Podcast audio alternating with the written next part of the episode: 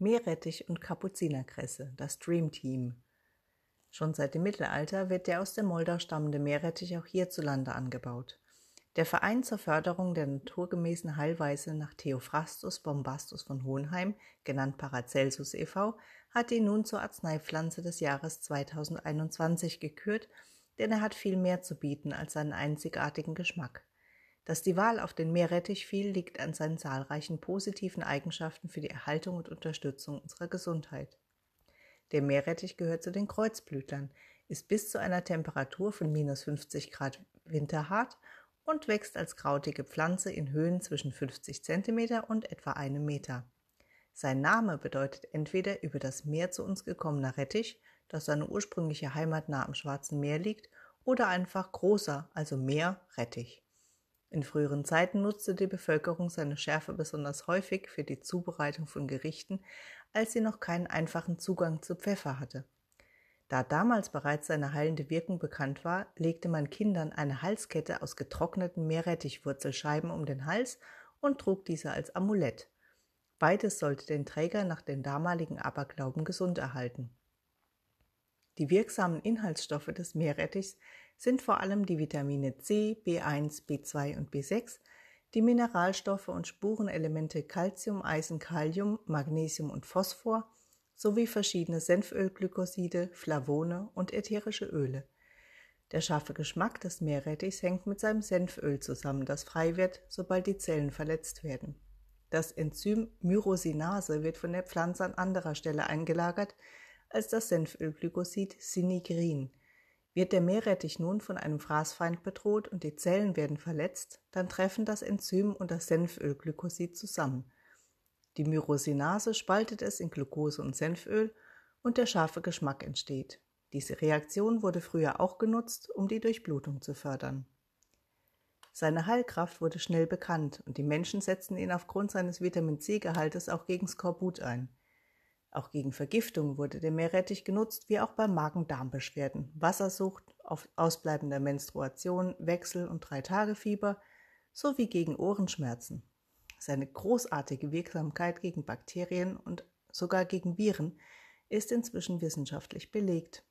Daher wird er sowohl bei Atemwegserkrankungen als auch bei akuten und chronischen Blasenentzündungen eingenommen. Er ist die richtige Wahl zur Stärkung der Abwehrkräfte und bei allen Erkältungskrankheiten, was seit vielen Jahren, also seit den 1950er Jahren sogar in vielen Studien untermauert wurde. Kapuzinerkresse enthält übrigens genau die gleichen wirksamen Senfölglykoside, die Krankheitserreger den Gar ausmachen. Die große Kapuzinerkresse hat nicht nur wunderschöne leuchtende Blüten, die wie eine Kapuze aussehen, sie hilft der Gesundheit von Mensch und Tier auf ganz außergewöhnliche Weise. Daher wurde auch sie vom Institut der Geschichte der Medizin der Universität Würzburg zur Arzneipflanze des Jahres 2013 gewählt. Die Hybridpflanze mit ihren unbekannten Eltern kam im 17. Jahrhundert aus Peru zu uns. Die Bevölkerung dort nutzte sie bereits als Heilpflanze gegen Schmerzen und zur Wundheilung. Bei uns gilt sie als pflanzliches Antibiotikum und ihre Blätter werden in erster Linie bei Infektionen der ableitenden Harnwege und bei Katarren der Bronchien und Nasennebenhöhlen eingesetzt. Als Einreibung bei Muskelschmerzen und Prellungen spielen die durchblutungsfördernden Inhaltsstoffe eine große Rolle. Seitdem wurde sie vor allem in Klöstern und zur Behandlung für Erkältungskrankheiten genutzt. Die Wirkung der Kapuzinerkresse auf unsere Gesundheit erklärt sich mit einem Blick auf ihre Hauptinhaltsstoffe sehr gut. Wichtig ist hier wie beim Meerrettich vor allem das ätherische Öl mit seinen Senfölglykosiden. Diese haben eine nachgewiesene Wirkung bei der Bekämpfung von Bakterien, Pilzen und Viren, denn sie reagieren mit Proteinen auf der Oberfläche der Krankheitserreger und schädigen diese nachhaltig. Die schwefel- und stickstoffhaltigen chemischen Verbindungen werden als sekundäre Pflanzenstoffe bezeichnet und dienen eigentlich als Fraßschutz vor Insekten. Das Senföl wird enzymatisch freigesetzt, sobald die Pflanzenzellen verletzt werden. Bei Rettich, Meerrettich, Senf Knoblauch, Bärlauch, Zwiebel, Porree, Schnittlauch, Kresse und Kohl sorgen die Senföle ebenfalls für den leicht scharfen Geschmack.